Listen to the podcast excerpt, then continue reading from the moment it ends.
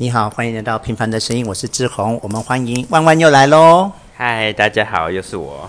好，那我先想问你一个问题是，嗯，在德熙来到这个世界之后，那你现在面对德熙的成长，跟当时你面对瑞宝的成长，感觉是重来一次，重复一次，还是啊、呃、会有不同的感受跟感觉？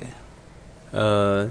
其实我觉得，其实其实心境上是差不多的，因为其实说真的，瑞宝其实小时候比较，他大概到一岁一岁半之后才跟我有比较多的互动，嗯、在这之前，因为主要都还是妈妈在照顾啦，对，所以所以我跟瑞宝一岁前好像其实没有那么熟，对，啊，其实现在万那个万德西的状况其实也是现也是一样。可是感觉你现在比较常回台中了，应该是你跟万德哦、啊，你是因为说他们是婴儿的不熟，而不是因为相处时间的不熟。对，是因为婴儿的关系。哦，所以那照顾一个小孩跟照顾两个小孩有不同的感觉吗？嗯，其实我现在回，就算是我回去也，也只也比较是以照顾瑞宝为主，万德西的部分还是妈妈照顾比较多啦。那你有慢慢的感受到万德西这个个体的个性，或者是对他有一些感情出现吗？诶、欸，是还好啦，自己的小孩当然都是爱的啊，但是个性上他相较起来比较淡，跟瑞宝比起来还是比较淡定一点的啦。算比较内向，比起瑞宝，嗯，内向还看不出来内向不内向，但是他就是比较不会有太多。比如说瑞宝，瑞宝比较没有安全感，比较容易哭，他就还好，看起来傻傻的，对不对？德熙，对，看起来就是 忠厚老实。对对，我觉得他看起来就是嗯，就是很嗯那种感觉。对啊，但是他哭，他肚子饿的时候哭起来就是也是，也是惊惊天地哦，气鬼神，气鬼神。对啊。然后我最爱问父母的一个问题是，然后我要看你有没有诚实的回答。你觉得父母对小孩是有偏好的吗？呃，有啦，一定有的啦，一定会有偏好。对啊，对啊。那你现在敢说你面对这两个小孩，你有没有偏好吗？我我因为我主要还是跟瑞宝比较互动比较多，嗯、那我我目前来讲当然是比较偏好瑞宝的，没错啦。所以怎么讲呢？跟德系好像陌生人这种感觉，整个这样从头讲到现在，感觉好像在谈一个很陌生的人呢。其实不会啦，但是但是是因为。德西主要是妈妈在照顾啊，还啊其他长辈也有在帮忙，所以我带他的时间相对的比较没有那么多。对啊，等于你先引开了瑞宝的攻击力，然后让国昌可以专心的照顾德西。那战略上感觉是这样。对对对，看起来是这样子，没错。哎，那我好像问过，那你觉得你父母亲在你跟你哥哥之间，你你个人的感觉是他们比较偏好谁？我我个人是比较偏好我，但是但是其实是差不多的啦。但是因为主要是因为我哥哥比较独立，嗯，啊，他也比较有自己的想法啊，他不管在学业事业上都比较有成就，所以我、嗯、我另外一方面也是觉得，也是因为他比较不用担心呐、啊。哦，所以这所以你这个偏好里面其实就是一个很复杂的情绪，他们仿佛嗯，就个性上是比较喜欢你，可是呃。就外在条件好像又就比较不用担心哥哥这样，就是对你的又是担心又是爱那种感觉。对啊，对啊，类似这样。对，好，那我我我要先再跟你分享一件题外话。你知道你们不是送我这个书皮吗？对，你知道哈比书哈比书套昂贵的哈比书套，几千块的哈比书套，你知道它在我生活上有多大的便利吗？因为我不知道你知道我我其实有习惯带书进厕所的这个坏习惯，所以我曾经有一本书是整个泡在那个洗手台里面，然后陈光还硬要借那本烂书这样。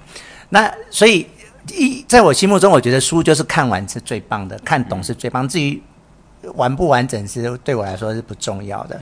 但是因为有你们这个皮的保护啊，我现在这个带进去浴室都是撕这个皮啊，因为皮又是你知道它本身对水又是对啊防水，对对对，就也不能讲防，就是它就是不怕水，它就干掉就好了。所以我的书现在都好安全的可以进浴室，我都很替他们感到高兴。先跟你分享这件感谢，不错啊，看起来实用就好。嗯，那当你看到我这本小笔记的时候，你有吓一跳吗？其实我看完第二回，我心里的感觉是对你应该会有蛮大的挑战，因为你比较不会去记人名那些的。嗯、然后我发，我刚刚读完第二回，发现里面的人特别特别特别特别多。嗯，你知道我从开始做播客到现在，我不管讨论书或者是电影，我从来没有。眼前有一张纸或一个字，因为我都是看完之后我就去消化，然后消化之后，在我做播客的时候，我就是很单纯的讲我的感受跟想法。嗯、可是我觉得《三国演义》完全不行哎、欸。哦，因为我我觉得，因为它本它本身其实每一回每一回就是一个一个故事啊，前前后也其实都有连接。那那我觉得，毕竟它有点。像是历历史，就是其实也是一个历，也是算是一个在讲历史的感觉，所以难免那个就是掺杂的人有点多。对，我就回去听我们两个录的第一回，那我就啊太滴滴答答了，不行不行不行，然后 我就拿起了笔记，好好的，我觉得我我这一我第二回要扳回一城，我不要再像第一回这样哩哩啦啦了。哦，对啊，其实我觉得第二回其实看重点就好了，有些不重要的。路人甲就就就可以略过他。好，那我们现在就直接进来了。那我这次因为我我呃有备而来，所以我主导性很强，你就尽量配合跟上我的脚步。OK，好啊。好，那第一个我想讨论的是，在第二回里面，他其实讲到了啊啊汉朝最后面有四个皇帝，桓帝，嗯，然后灵帝，然后少帝，少帝，然后献帝。对。然后桓桓帝他本身是没有子女的。嗯，所以他传给灵帝是传给，啊、呃、一个，你朝廷大臣的儿子，嗯，也就是灵帝。那灵帝的爸爸叫刘长，长轩的长，对，好、哦，那刘长的老婆就是董太后，嗯，等一下会有很多的戏份，董太后。然后，所以桓帝把帝位传给灵帝，嗯，好、哦，那灵帝娶了灵灵帝娶了两个老婆，第一个就是何后，对，好、哦，第二个就是王美人，对。然后各生一个儿子，嗯，他跟何后生的叫做刘辩，刘辩，然后跟那个王美人生的叫做刘协，那后，后来王美人被那个何后毒死了，对，好，那毒死了之后呢，这个刘协也就是后来的隐帝，对，对，献帝的献帝，刘协就是后来的献帝，对，就就被董太后养了，对，就被灵帝的妈妈养了。嗯所以这时候呢，宫中就分成两派，对，皇帝跟董太后跟十十常侍，嗯，跟黄子协是一派，对，对不对？嗯，然后理论上何后跟何进跟刘辩是一派，嗯，对，当然后来何后跟何进两个又有。有意见的差别啦，但前面我们先讲先这两大两大派，嗯，然后呢，嗯，现在重点来了，灵帝要死了，要开始立帝位了，对，那灵帝的意思是要给刘协的，对，对不对？嗯、那啊、嗯，可是这时候这时候那个时常是，特别是那个叫做简硕，简硕，简硕就提醒那个皇帝说。如果你要立刘协为帝，那你要赶快把何进杀掉，嗯，因为会有后顾之忧，对，对不对？嗯、然后，所以那个灵帝就准备要招何进入宫，准备要杀了他，对。所以何进在要进宫的时候，就有一个人，我也记不得名字，叫做就某个人，对，有人就是就跟提醒他说：“你不要进去，进去会死这样子。嗯”然后。啊、呃，然后何进就知道，他就果然没有进去，而且他就知道是那个什么硕简硕，简硕搞的鬼，嗯、所以呢，后来那何进就必须要叛变了嘛。对、啊，好，因为皇帝的意思是要立刘协，嗯、那而且啊、呃，宦官又跟皇帝讲好，就是要把何进给干掉。嗯，好，为了要防后患，那何进呢就在听了别人的。安全指导下就没有进攻，可是他就要反败为胜啊！对啊，所以他就开始召集了一些人要叛变了。嗯，好，他召集了袁绍，对，好，袁绍就第一次出场。嗯、对，还有曹操。嗯，好，那他就问说谁谁谁谁愿意跟我去叛变这样子？嗯，然后曹操跟袁绍就愿意这样。嗯，然后呢，他们就哎真的攻到了宫里面了。嗯，然后那个那个把简硕杀了。简简硕不是被他们杀了，简硕是被另外一个宦官杀的。这个情节我好觉得好奇怪。郭郭胜，对啊，哎，其实应应应该这么说啦。我觉得，嗯、我觉得何进，等一下我先讲一下小小，我快补充一下小姐，就是何进派带这么多人进去宫中，然后那个简硕就逃跑，跑到那个后花御花园的花影下躲着，这样，但是是被郭胜对。杀死的。那我我我心中的疑问是，他们都是十常侍，而且前后文看起来，他们十常侍就是一个团体，那互相保护这样啊？为什么郭胜会杀了简硕？诶、欸，其实我诶、欸、就应该这么说，我觉得何进他不算是他不算是反叛呐，因为东汉末年就是宦官跟外戚外戚在专政嘛，那。那宦官就是以十常侍这边为首，然后，然后外戚就是以何进，就是大将军何进为为首嘛。对。那那其实在，在在我觉得在《三国演义》里面，何进好像被讲的有点就是有点好像这个没有主见，就是什么都是听。听，因为他文本就说他没有主见。对啊，他就是罗贯中就写说他没有主见。那 那他他怎么就是因为毕竟他就是其实就算是个靠妹主嘛，因为他妹妹变成和和皇后之后，就一人得道鸡犬升天嘛。对。那所以他就是，哎，又说到他是个屠夫，就是讲的他好像就是乡下人，乡下人，然后不是王族，对，突然变成一个大将军，就是所以他什么都是瞧不起他们，听听妹妹的这样子。那其实，诶、欸，其实历史上其实是要帮何进给就是讲话，讲讲一下话，就是其实，在历史上何进好像他其实是一个想要匡扶汉室的人，啊，嗯，那那他其实也也有做了一些作为，他其实是想要铲除宦官的势力，嗯，因为那时候十常侍的关系，所以就是。就是汉汉帝都是等于是被被这些宦官给玩挟持，对挟持，对摆布。那那其实它里面有提到《三国演义》有提到一个人叫做窦窦武吧？窦武有窦武是在桓帝的时候，桓帝他就要窦武跟另外一个一个他们两个人就已经就是要处理宦官了，结果呢就泄密，对那个陈蕃。陈蕃是太傅，太傅就是皇帝的老师。哦，对对对，对，就是窦武跟陈蕃两个人，就是有打算要呃歼灭宦官，嗯、但是因为泄密，那他们两个反而就被、哦、被搞死了。这样。对啊，那在历史上，其实何进跟窦武其实是有点类似，他们其实就是有点是想要想要怎么讲，就是让朝朝廷比较回回到一个正轨，嗯、所以才才想要。才想要铲除这个宦官的势力，所以最后当然好像都是都是以失败做做收。我觉得这个我们现在看到第二回还没有看到结论，可是我看看预言感觉是失败的。哦，对，我其实我有刚刚偷翻到第三回，哦、一开始就就是何进就是被杀的啦。因为因为第二回的后面，我曹操就已经预言说你这样子其实就会哦，对啊，对我虽然还没看到第三回，可是我可以预言。是会还是搞输那些宦官？对，那那在这边就是帮何进就是平稍微说点话，说点话。然后至于为什么会是郭胜呢？对呀、啊，因为因为郭胜其实他跟何进是同乡哦，所以他们其实是有一点交情。那你怎么知道这件事？这书都没写。这个是这是历算是历史上就是不晓得是《三国志》的的记载。嗯，然后啊啊，其实。其实何进他是想要铲除宦官势力没错，但是他没有想要十常侍通通都都铲除啦。Oh.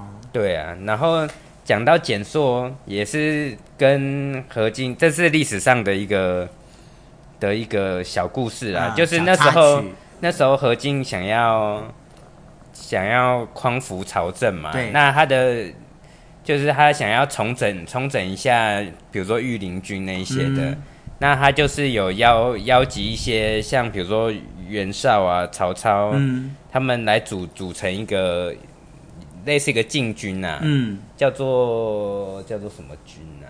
西园军，OK，西就是西西边的西，公园的园，Okay. 就是像那个万华那个西园西园路，对对对。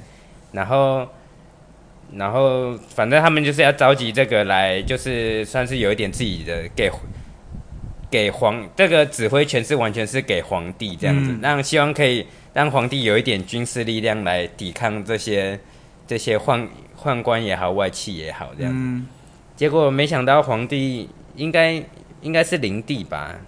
那时候是应该是灵帝，灵帝还没死的时候是灵帝，对对。那时候大家都想说，哦，可能那个统领会是给袁绍，因为袁绍就是是个名门大族嘛，四世、嗯、什么三公，四世三公。嗯，那结果没想到灵帝最后把把这个领指挥权给了蹇硕这样子，哦、结果反而就是搞得又更乱这样子。哦，你是说那个西元军的对的首首领？他明明就是要。拿来诊断宦官的，怎么又又交给宦官？结果就是就是有点在说，就是东汉末年的皇帝是其实是很拥军啊，对啊，军嗯、对，最后就是反正那个西元军最后就是给了指挥的地位，就是给了简硕。嗯，好，所以你这个小插曲讲完了，对，所以就很不合理嘛，听起来很不合理。对啊，好，那我们就继续讲故事喽。那讲到何进就带着袁袁绍跟曹操就杀进了宫里，然后也的确就。皇帝本变本来是要立皇刘协的，嗯，后来就真的立了刘辩，嗯，那立了刘辩之后，董太后就觉得嗯丢嗯丢代志唔丢啊，因为这样他就整个失势了，嗯、所以他就邀请这些宦官来，大家想说怎么办怎么办这样子，嗯，然后那个他们就给他建议，就是说第一个呢，他要啊、呃、他自己亲垂帘听政，他说第一个你垂帘听政，对，第二个呢，你让那个刘协。当王，嗯，然后第三个呢，董仲是谁？董仲是他们的谁？忘记了。好，就重用董仲，董太后的弟亲人，亲人就是让董仲居重位。对。然后第四个呢，重用我们这些宦官。对。好，然后他就给他就给董太后这些 idea 这样，然后隔天一上朝呢，董太后就哎果然就宣布了，宣布了。这四个政策，好，那宣布完之后，哎，换和后听了，唔丢唔丢唔丢，和后因为好不容易就是已经设了刘变为太子了嘛，对，皇后就和后嘛就哦松了一口气，要当老大了这样，哎，没想到董后又董太后又来了这一招，所以他呢就约董 董太后吃晚餐，嗯，然后吃饭的时候就敬他说，哎呀，咱们都是女人啊，就别管朝政了，交给他们吧，这样子，然后结果。董太后听着就不爽，她说：“你呀、啊，你你你你要不是靠你今天啊，你要不是你当了皇后，然后靠着你哥哥在那边保护你，像你们这些杀猪的，哪有到今天啊？对不对？就语带讽刺，也瞧不起他们这样，然后就两个就不欢而散了哈、嗯，就就是媳妇斗婆婆吧，对，哈，这一场上是媳妇斗婆婆，然后就不欢而散。不欢而散之后呢，这个何后就跟何进。打小报告，嗯，说你看，你看这个老女人这样子说我们这样子，嗯，然后何进就就隔天就叫那个呃臣，就是建议说要把董太后说她是什么番后，要把她送出外面这样子，嗯，然后他当天就把她送出国外了，就是他们的国外，嗯，然后晚上又偷派人去把她杀死这样，对，然后暗杀完之后。啊，然后他就不去参加他的丧礼，他就说我生病，我不要去参加他的丧礼，这样。然后袁绍，袁绍就提醒他说：“啊，你你你你现在呢？你把人家暗杀了，你又不去参加人家的丧礼，现在整个宦官都在说你的坏话了。嗯，这时候我看你赶快把这些宦官给干掉吧。嗯，然后啊，何进就说：嗯嗯，有道理有道理，然后就准备要去干掉这些宦官了。”那这些这些宦官也很厉害呀、他们哦听到了消息，他们都、嗯、很多耳线，很多在写训太跟咏实的，他们就 听到了这个消息，然后他们就赶快去找那个何进的弟弟叫何苗，嗯、然后妈那个什么武后武阳武阳君是谁呢？武阳君是他妈妈吧？何静的妈妈，何静跟何苗的妈妈。对，所以那些宦官就赶快去找那个他哥哥跟他妈妈，嗯，然后去找何后，对对，救命啊，救命啊，这样子。嗯、然后，而且重点是有有贿赂，有没有？对、啊，他们花很多钱贿赂了他哥哥跟他妈妈。对、啊，那他哥哥跟他妈妈就赶快去跟何后求命，这样子。嗯、然后何后就果然就听了听了哥哥跟妈妈的话。对，然后就把何进叫进来，说：“哥哥呀，哥哥呀，嗯、我们现在不要呃，就是。”汉朝一直以来都是重用宦官的，对、啊。那你现在啊，灵帝刚死，你又刚新立的皇帝，嗯、你不要就开始杀别人了呀，这是不好的行为啊。然后何进就听了就，呃，是罗贯中说的哦，说他没有主见，就他本来听了袁绍的建议要去杀宦官，现在又听了他妹妹的建议，他又不杀了，这样，啊、然后。他出来又就跟这些人说：“哎，我不杀了，我不杀了。嗯”然后袁绍他们说：“就傻眼，就傻眼，不行啊。”然后接下来就那那何进就很委屈说：“那怎么办嘛？我妹妹就说不行了呀。嗯”然后他们就想出一个方法说：“那这样好了，你你去找外面的人来杀好了。”嗯，所以这时候就有一派的人就说去找外面的人来杀。那这时候又有一个人叫陈琳，陈琳就劝阻他说：“不要这样子做。”嗯，就是你要杀，你就在里面杀。那你找别人来杀别人，其实是谁你也搞不清楚，也没有办法控制。啊嗯、所以，那这里面我觉得袁绍跟曹操是是支持他直接，对啊，直接就杀了。对啊。然后就有，但是就是有别人就建议他找外面的人。那最后何进听的是找外面的人，对，对不对？对。那最后这一这一回的最后，曹操就有预言说：“阿里错塞，阿里错塞啊，这样。”对啊。好、哦，嗯，就这个部分。这一回是讲到这边了，对、啊，对不对？对，我们分析的非常的好。在在宫中的部分，朝廷的部分，朝廷的部分，对、啊。那这一节可以吗？你有没有什么要补充的？我后面还有其他，就我们现在只是在讲这个地位跟这个的部分。哦，对了，那那最后其实其实最后怎么讲？就是最主要就是还是在讲这个东汉末年，就是宦官。宦官就是在乱搞的问题嘛？对啊，嘿啊。那你有要讨论到路边独有的事吗？怒怒边那那个很，那我觉得那个很小哎、欸。哦。我你看我我我我现在都好有结构。我们第一个先把那个朝廷权政的这个部分讲完。对、啊。好，接下来我们讲下一个主题，就是那个黄巾之乱。黄巾在之乱在这一回结束了。他们三个都死了，对、啊，但死的有点莫名其妙。对，里面比较精彩的是讲那个张宝跟刘备。对，哦，张宝还要用法术哦。对、啊，哦，然后刘备就 就泼泼屎、泼粪、泼狗血，然后破他的法术。对，所以啊、呃，里面讲的比较精彩的是张宝跟刘备。对，好，那我我个人觉得比较荒谬的是那个张良跟张角死的很莫名其妙。对、啊，尤其是张角，他是对啊。号称替人治病的，结果自己、啊、自己病死了。他是病死，他里面没有写他病死哦。那那他应该是病死的啦。嗯、真的啊、哦？对啊。就是照理论来讲，张角应该是功力最强的，因为他照这个故事的逻辑，他就是天师嘛，啊、他他是整个教的始祖。而且你知道他们在后来就是我们台湾道教，就是张角也是其中一个天师这样。可是他里面完全就就只有说那个嗯。呃啊、呃，是皇甫嵩，啊、呃，皇皇皇甫嵩去，他们本来派那个董董卓，嗯，董卓去打那个黄金贼，打那个张角跟张良，嗯、张角跟张良在一起，嗯、张宝是跟刘备打，对，然后本来是派董卓，嗯，然后皇帝就觉得董卓不利，嗯，就派黄甫松去接董卓，对，然后等黄甫松去的时候，他们两个就死了耶，对啊，这故事就这么。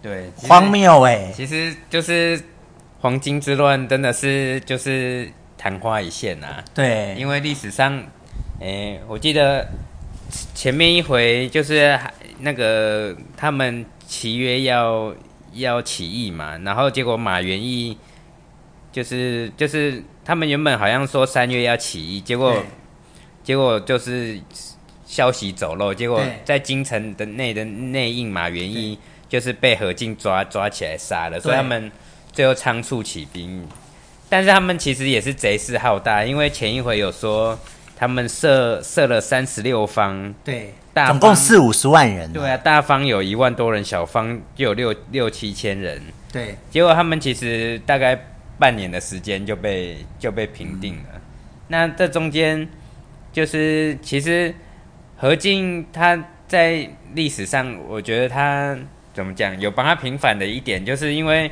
其实代他虽然说贵为大将军，嗯、可是其实带兵打仗不是他的专长，他的专长，所以他也是，所以。这这里面出现的黄，他就靠妹啊，他哪有什么专长？但是他他自己也知道他这个这方面不行，所以他其实是有派黄浦松跟朱俊，就是他们两个是主要在打朝廷。还有卢植，还有卢植。哎，你你之前关心的卢植，在这一回被复职了，哦哦、被那个张军，张军就就说他，他们打完了黄金之贼之后，嗯、就就帮他平反。对啊，对，那那。朱俊跟黄甫松都是算是当当时朝廷的大将，大将对，所以其实在这里都是主要在讲他们再去打，其实就是何进，何进就是派他们去的这样子。哦，他就是会派人这样。对，好了，那总而言之，黄巾之乱的三个呢，张角、张宝、张良在这回死掉了。对啊，好、哦，死的莫名其妙。啊、但是呢，后面有余波荡漾，又有三个人叫做。韩忠跟那个什么赵弘跟孙仲啊，对，那啊、呃、这边就有讲到灭这三个人的过程，对吧？啊，其实他们就是剩剩余的贼军呐、啊，嗯、对啊。那这个这里面，因为我觉得《三国演义》终究还是是是以蜀汉为为为一个主轴啦，对，就他们是咱认为是蜀汉是正统，嗯，所以这里面当然就是要帮他们就是。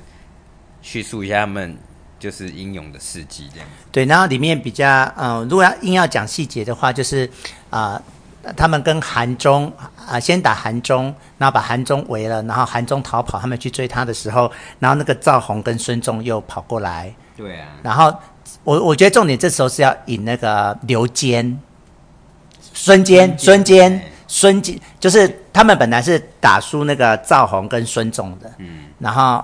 后来是孙坚的出现，对，才可能就是要搞定他，要要设一个排场，让孙坚出场，该孙坚大咖要出场。嗯，所以这些人物是不是后来就是会很重要？孙坚、袁绍，呃，对啊，袁绍算是三国早期最最大的势力，在曹操还没有平定他之前，就是就是就是袁绍是最最大的军阀这样子。那孙坚呢？孙坚他就是孙权的爸爸哦，所以这时候已经开始南方的势力，对啊，开始介绍孙坚了。孙孙坚就是孙策跟孙权的爸爸。嗯，对啊。好，那第一波是黄巾之乱，第二波是他的余党，就是赵弘、韩忠跟孙忠。哎，还有第三波，哎，就是那个张纯、张举，哎。哦，对啊，反正就是、哦、就是一些小地方小势力这样。对啊，就是残余的贼军这样子。对，然后嗯，刘备就是呃，刘备就是先去投他自己啊、哦。我们先来讲一下你讲的那个打打那个督邮这件事好了，跟你讲。哦、都有、哦。对，就是刘备好不容易换得了一个很小很小的县长的官，哦、对不对？对对对。啊、哦，反正就是在讲说刘备他们就是。去讨讨贼，终于就是讨，就是成功，就是，哎，别人都有封官封爵，就只有他没有。他们三个人就郁郁寡欢的，然后就有一个人叫张军，就去帮他说话，对，对不对？然后才勉强给他一个很小很小的县长的缺。对啊，然后然后这个都由来，就是反正就是很跋扈嘛。最后没有，更好笑的是，他们一开始呢，啊、呃。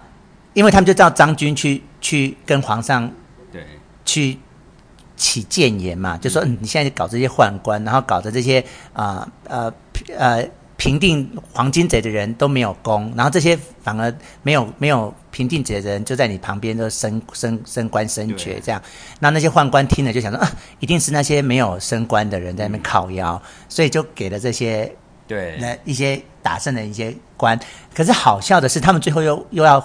回回收哎，对，就是过了，他们又就决定说，皇上又决定要回收这些给出去的官，这样对。啊，啊啊，事实上就是历史的情节，确实也是，确实也是这样子，因为就是有战功的人实在太多了，他们就是光其实光分发这些官位其实根本就不够，所以他们最后就是有些人就是要要要回收啊，督啊，其实督邮就是就是他就是来找刘备，就是要回收他的官位，对对啊。然后那个张，我觉得那那一节好生动哦，就是那个张飞拉着他的头发 去撞那个马庄，对，然后又用那个柳条，然后打他的大腿，然后打断几十只这样。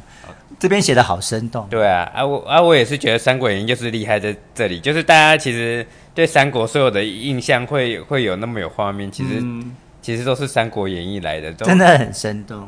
然后然后其实编督邮这件事情根本就不是张飞做的，嗯、就是、嗯、其实就是刘编督邮的人就是刘备他本人啊，真的假的？你讲的是历史吗？对啊，哦，对，历史写是刘备本人编督邮，对，哦，他只是。在张飞在这里背了一个锅，这样子、哦、啊。张飞本来他在《三国演义》里面就是被塑造成这种很鲁莽，就是很很冲动行事的，嗯，的的形形象。对啊，因为他在第一第一回就要去杀杀董卓啊，对。第二回就是就要杀督邮，要杀督邮，对啊。对然后关公就很冷静哈，就是说，哎呀，兄长啊，你你打打了那么多人，也只不过分了一个县长。我们就杀了他之后，我们去做别的事吧。这样，然后但是刘备就没有杀，他就呃把那个他的官印套在他脖子上，说：“照你的罪行啊，你是该死的，但我们就放过你吧。”他们三个就逃走了。对啊，跑去找刘辉。对对，呃，这个确确实也是这样子的。嗯，然后。然后刘辉就把他推荐给那个刘瑜，也就是幽州幽州牧刘虞，然后他就去呃刘刘备就平定了张纯跟张举这个呃势力这样子。对，哦，所以第二第二个部分是讲的这这是三个平乱的部分。哦、我，我突然想到你讲到周穆周穆这个词啊，嗯、这个官位我也可以稍微补充一下。这个其实这个是其就是就是大概就是这个时代。就是汉朝新设的一个官位，嗯、就是以前在汉朝，在这个之后之前的汉朝是没有这个官位的。你说州牧，州牧这个对啊，就是比如说荆州，荆州就会有一个荆州牧，一一州有个一州牧，就等于是市长的意思。对对对，嗯、那哎，我要讲什么？反正那个就是因为当时啊，朝廷没有。东汉末年，民乱四起嘛，嗯，朝廷其实有点没有无无力去平定这些这些民变啊。那他们后来就是设立一个州州牧的一个官位，嗯，啊，这里面我记得何进是支持这个这个政策政策。政策的。那这个官位的用途就是说。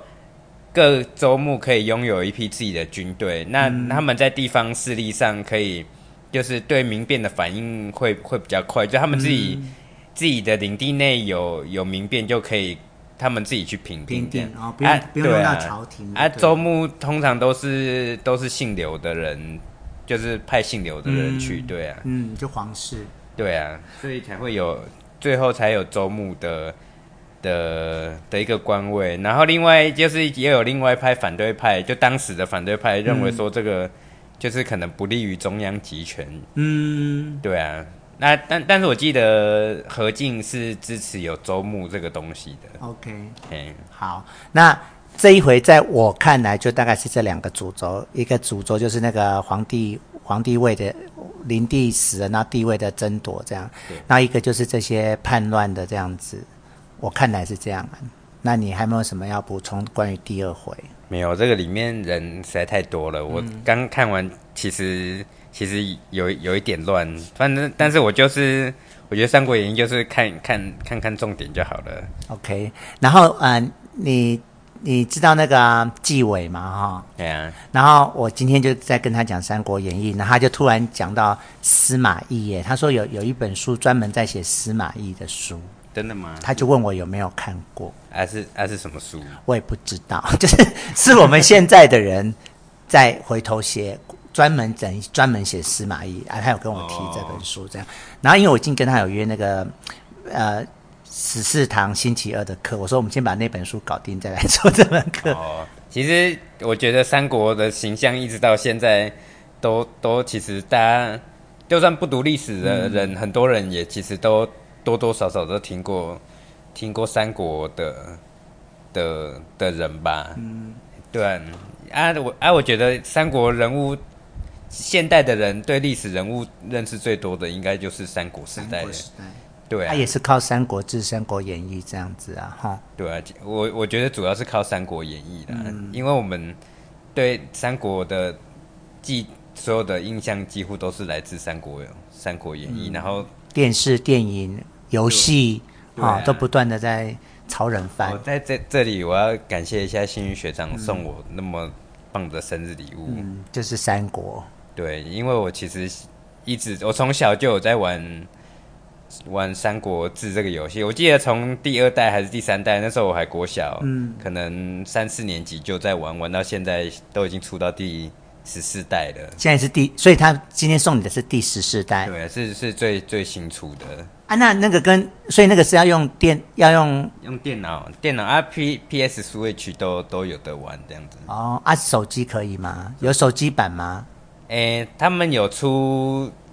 手机版，但是我觉得电脑版那个玩法跟电脑版完全不一样。不一样哦，就像黑色沙漠一样啊，就是对对对对对嗯，好啦，那你现在一方面又要看《三国演义》，一方面又可以玩《三国演义》哈。对啊，啊，我幸福。我对三国的历史通常就是玩《三国志》点人物，看一下他们的、嗯、的传啊，里面其实他们通常点进去，比如说你点关羽好了，然后他就会写说他在《三国演义》的故事是怎么样，然后他也会同时也会讲说他。历史上是怎么样？就是会很简单的描述啦。嗯，对啊。好了，那我们第二回是不是大概是这样？对，差不多了。好，我觉得很开心。那我们就期待第三回喽。好，下次见，拜拜。拜拜。